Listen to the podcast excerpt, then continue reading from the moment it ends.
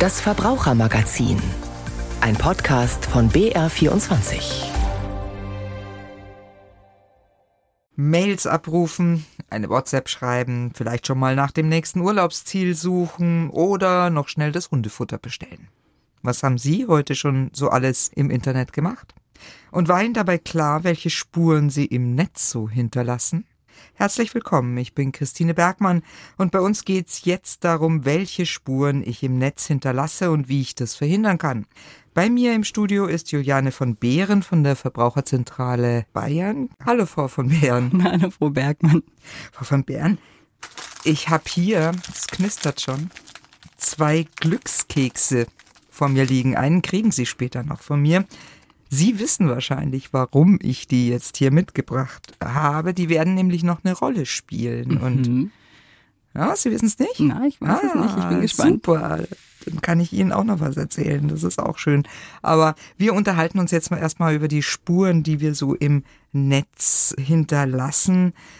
Wie bewegen Sie sich denn im Netz? Vorsichtig? Ja, ich glaube, das ist berufsbedingt, dass ich mich ein bisschen vorsichtiger vielleicht bewege als andere Menschen, aber grundsätzlich werde auch ich Datenspuren hinterlassen. Mhm. Und im Grunde wissen wir es ja. Ne? Nicht nur Sie, die sich damit immer wieder beschäftigen Ja, oder ich, wir wissen es eigentlich alle so ganz grundsätzlich und trotzdem sind wir unvorsichtig. Ist das Bequemlichkeit? Ist das Faulheit?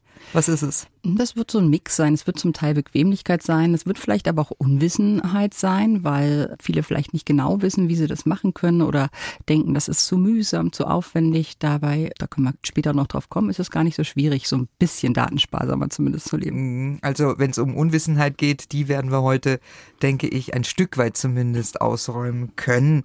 Denn kann man das mal grundsätzlich sagen, wo hinterlasse ich eigentlich Spuren im Netz? Also Sie haben es ja gerade selber schon in der Einführung so ein bisschen gesagt, eigentlich überall, wo ich mich im Netz bewege, surfe, hinterlasse ich Spuren. Ich hinterlasse technische Daten schon, wenn ich mit meinem Browser ins Internet gehe. Ne? Der schickt dann an den Server ähm, Spracheinstellungen, Schrifteinstellungen, die IP-Adresse. Wenn ich was suche, dann gebe ich was bei Google zum Beispiel ein, die häufig genutzte Suchmaschine. Da werden die Suchbegriffe gespeichert. Wenn ich shoppen gehe oder wenn ich mich meiner Verkehrs-App bewege, überall werden halt Daten aufgenommen und Mhm. Weitergegeben auch. Das sind dann auch immer so diese netten Dinge, die dann passieren, ne? dass man mir sagt, du warst dort und dort, möchtest du nicht das und das ausprobieren? Oder ich habe mir irgendeine Hose angeguckt im Netz und dann werden mir lauter neue Hosen wieder vorgestellt, immer das gleiche. Bei Urlaubszielen kenne ich das auch. Richtig, unsere Daten werden halt gesammelt, ausgewertet, es werden Profile erstellt und nach und nach werden diese Daten immer gehäufter und der Nutzer immer gläserner. Kann ja manchmal auch praktisch sein, ne? Also wenn man mir wieder das gleiche, nochmal eine andere Auswahl vorschlägt. Also durchaus, also beim Shopping zum Beispiel ist es durchaus sinnvoll, dass einem auch mal personalisierte Werbung zugespielt wird, aber wenn einem nur personalisierte Werbung zugespielt oder wenn die Daten dann zur Profilnutzung verwendet werden, das hat dann manchmal schon wieder auch negative Effekte. Mhm, Wir wissen ja gar nicht, wofür diese Daten eigentlich alles genutzt werden. Ne? Also Wir wissen nicht, wofür die Daten genutzt werden. Wir wissen auch oft nicht, welche Daten genutzt werden oder machen uns nicht die Mühe nachzulesen, welche Daten gespeichert und weiterverwendet werden, verarbeitet werden. Es ist halt aufwendig, Datenschutzbestimmungen, Cookie-Einstellungen und so weiter zu lesen. Ja, jetzt haben Sie schon den Begriff gebracht, die Cookie-Einstellungen mit diesen Glückskeksen. Die haben was mit Cookies zu tun. Der Begriff, das habe ich nämlich gelesen, kommt tatsächlich von diesen Glückskeksen, die man beim Asiaten immer wieder bekommt. Denn in diesen Glückskeksen, da sind ja so Weisheiten Mhm. versteckt, äh, Ja. werden transportiert. Und in einem Cookie wird ja Information transportiert. Genau. Im Internet jedenfalls, also das ist der Zusammenhang, deshalb die Cookies Genau. hier.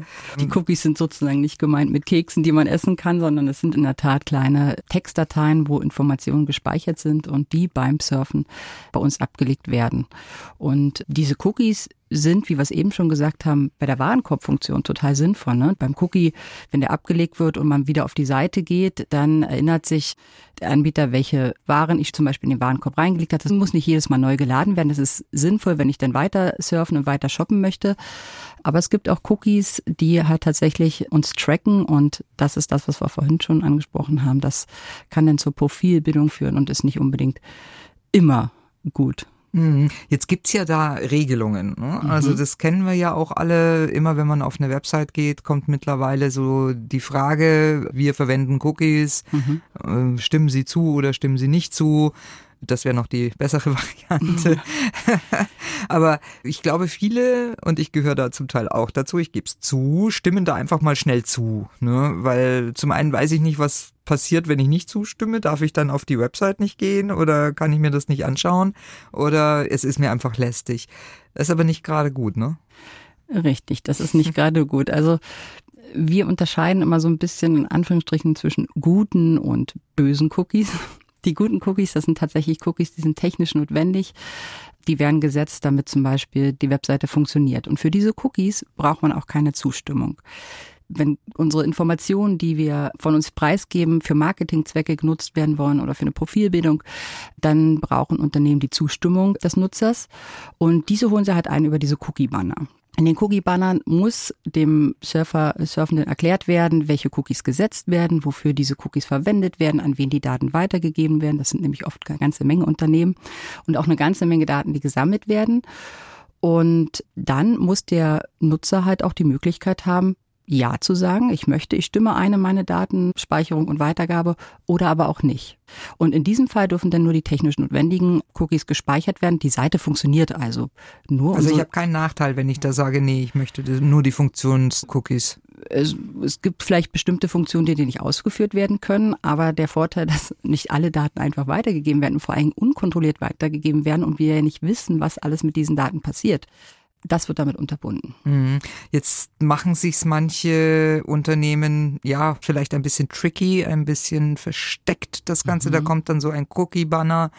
Da steht dann, ich stimme zu oder ich möchte die Einstellungen verändern. Mhm. Was ja schon wieder ein zusätzlicher Schritt ist, den ich machen muss. Mhm aber Sie sagen, den sollte man auf jeden Fall machen.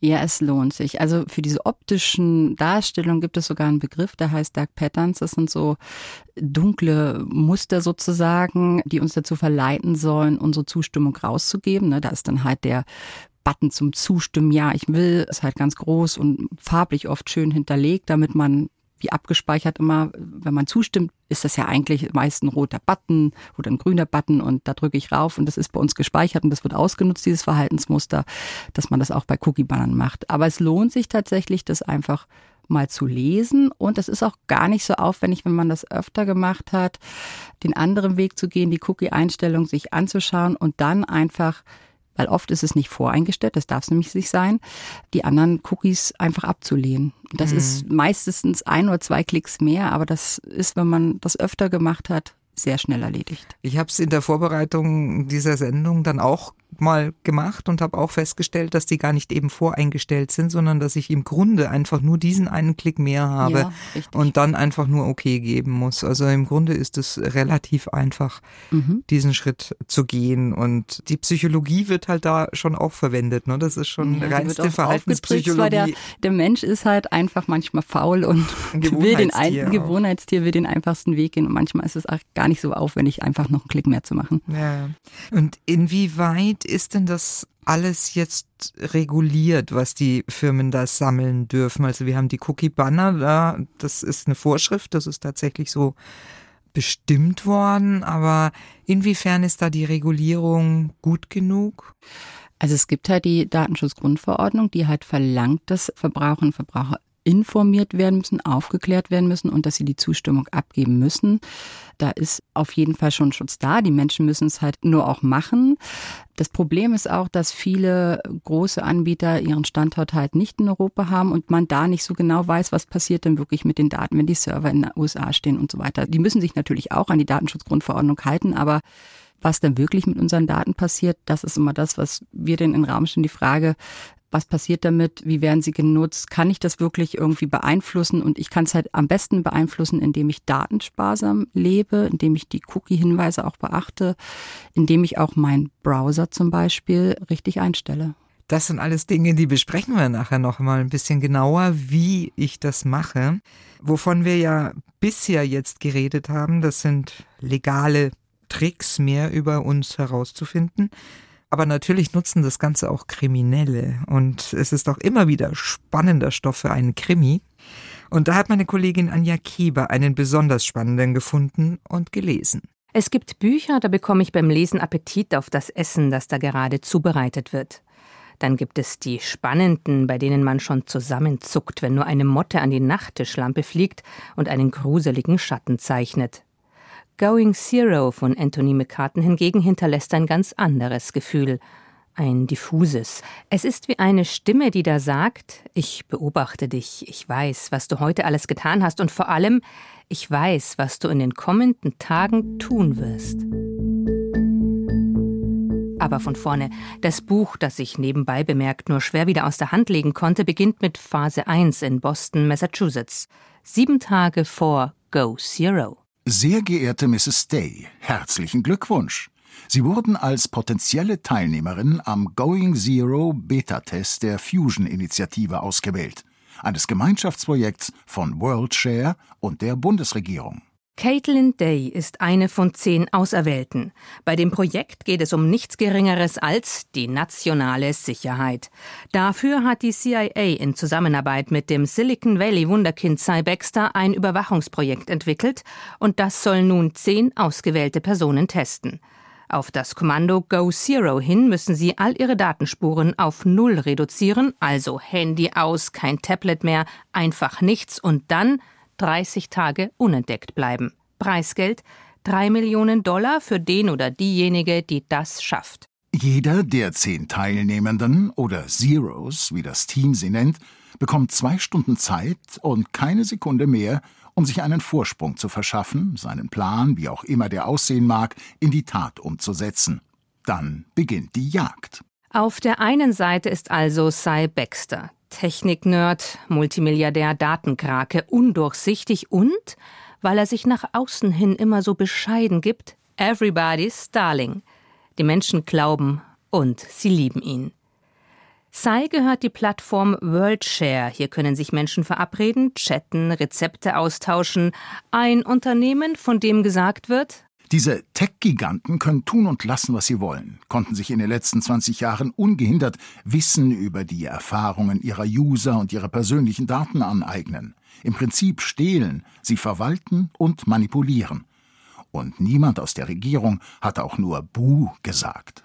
Sai ist sich sicher, es wird nicht lange dauern, die zehn Menschen, die sich verstecken wollen, aufzuspüren und einzufangen. Zwar trennen sich diese von ihren Geräten, hinterlassen also keine Daten mehr, aber und ja, den Leserinnen und Lesern dämmert es so ganz langsam. Sie und ihr soziales Umfeld haben in ihrem Leben schon so viele Daten hinterlassen, dass kaum eine Frage, ein Geheimnis oder eine Gewohnheit offen bleibt. Solche Geheimnisse und Gewohnheiten hat auch die Bibliothekarin und Teilnehmerin Caitlin. Sie steht quasi auf der anderen Seite. Die junge Frau hat sich sehr gut vorbereitet und jetzt tickt die Uhr. Nur noch wenige Minuten bis zu Go Zero. Sofort dreht sie das Telefon um, nimmt den Akku heraus. Showtime. Und Caitlin ist gut. Richtig gut. Anfangs unterschätzt entwischt sie dem Überwachungsteam, während eine andere Teilnehmerin schon nach wenigen Stunden eingefangen wird. Aber für Caitlin geht es auch um viel, um so viel mehr als nur um das Preisgeld. Das Buch ist spannend. Ich war von Anfang an dabei und ich habe einiges gelernt über den Umgang mit Daten. Ja, ich weiß, das ist ein Roman, alles Fiktion. Die Basis allerdings, die ist Realität. Ich jedenfalls werde diese Buchbesprechung jetzt ASAP beenden. Ich muss ein paar Accounts löschen und auch noch was einkaufen. Ab jetzt zahle ich bar in einem Geschäft vor Ort. Das kann jetzt aber auch nicht die Lösung sein. Bevor wir weiter einsteigen in das sichere Surfen, hier nochmal die Informationen zum Krimi Going Zero ist der Titel, der Autor Anthony McCartan und das Buch ist im Diogenes Verlag erschienen und kostet 25 Euro. Bei mir im Studio ist nach wie vor Juliane von Behren von der Verbraucherzentrale Bayern. Frau von Behren, ist das jetzt übertrieben in diesem Krimi, was wir bisher gehört haben? Sie hat es ja Gott sei Dank noch nicht aufgelöst. Kann man mich wirklich weiter verfolgen, wenn ich alles ausschalte? Also wenn ich gar nichts mehr benutze, dann sind natürlich nur die Daten da, die bis dahin von mir im Netz gespeichert waren und möglicherweise an irgendwelche Firmen weitergegeben wurden. Wenn ich mich danach nie wieder online bewege, wird es wahrscheinlich schwierig, mich aufzuspüren. Das stimmt äh, schon. Wahrscheinlich haben die dann einfach nur ein Bewegungsprofil vorher schon ähm, sich gemacht und werden das dann wahrscheinlich so absuchen, ja, dass sie halt denken, ich werde mich in Zukunft genauso bewegen, wie ich das in der Vergangenheit Möglicherweise, wenn ich dann also, immer in den äh, gleichen Läden shoppen war, immer die gleiche U-Bahn benutzt habe, dann vielleicht schon. Aber ja, also jetzt mal einfach so vor uns hingesponnen. ne? Wir wissen ja auch nicht, wie das Buch ausgeht. Aber die Kollegin am Schluss mit ihrem Ja, ich gehe nur noch äh, in den Laden und zahle bar. Es ist keine Lösung. Was ist denn eine Lösung? Die Lösung besteht, glaube ich, schon in vielen kleinen Schritten. Also es wird nicht möglich sein, dass wir völlig ohne Datenspuren uns im Netz bewegen. Aber es gibt viele kleine Schritte, wie man halt unsere Datenspuren halt auf jeden Fall reduzieren kann. Das fängt zum Beispiel bei der Wahl des Browsers oder Suchmaschinen an. Ne? Das gibt unterschiedliche Browser natürlich. Wir kennen sie ja alle. Es gibt Google, den großen Giganten Google Chrome. Es gibt aber auch datensparsamere Browser, wie zum Beispiel jetzt Mozilla Firefox. Es gibt Suchmaschinen. Google nutzen alle, fast 90 Prozent. Aber es gibt auch datensparsamere Suchmaschinen, die unsere personalisierten Daten nicht gleich weitergeben, zum Beispiel DuckDuckGo. Und es fängt schon an bei den Browser-Einstellungen. Das ist ganz wichtig. Okay. Die kann man nämlich so einstellen, dass die Cookies zum Beispiel gelöscht werden oder dass Cookies, Drittanbieter-Cookies nicht gesetzt werden und nicht weitergegeben werden, unsere Informationen. Dazu muss man sich einfach mal die Datenschutzbestimmungen im Browser angucken und kann sich dann durchklicken und den möglichst datensicher einstellen. Es gibt auch einen Browser, den Tor-Browser, da kann man tatsächlich sehr anonym surfen. Also ich kenne mich da, ich bin kein Techniker, auch nicht so mhm. gut aus, aber bei dem Tor-Browser ist es wohl so, dass die Daten komplett verschlüsselt über bestimmte Knotenpunkte gesendet werden und dadurch irgendwann durch dieses ganze Hin und Her nicht mehr von Dritten nachempfunden werden kann, von wo aus die Daten gesendet werden, was ja normalerweise der Browser schickt ja schon Informationen raus, von welchem Standort das gesendet wurde, mit welchen Sprachen, Schrifteinstellungen und so weiter. Wenn man diesen jetzt nicht nutzen will, dann sollte man aber, wie gesagt, möglichst einen datensparsameren mhm. nutzen. Gibt's denn noch was, was ich tun kann, außer Browser-Einstellungen und eben die Cookies mir genau angucken? Ja, generell sagen wir halt immer, auch in vielen Vorträgen, datensparsam sollte man immer leben. Man sollte schauen immer, welche Daten muss ich tatsächlich irgendwo angeben, wenn ich mich bei einem Account anmelde. Ist es wichtig, wie alt ich bin oder muss man immer seinen Klarnamen angeben? Kann man nicht eigentlich auch auf viele Daten, die man da so locker flocker von sich prüft, einfach auch verzichten? Denn alles, was gratis ist bei Accounts zum Beispiel, wo ich mich anmelde, dann kostet das kein Geld, aber ich bezahle halt mit Daten. Und da sollte man halt schon sehr vorsichtig sein, was man so von sich preisgibt.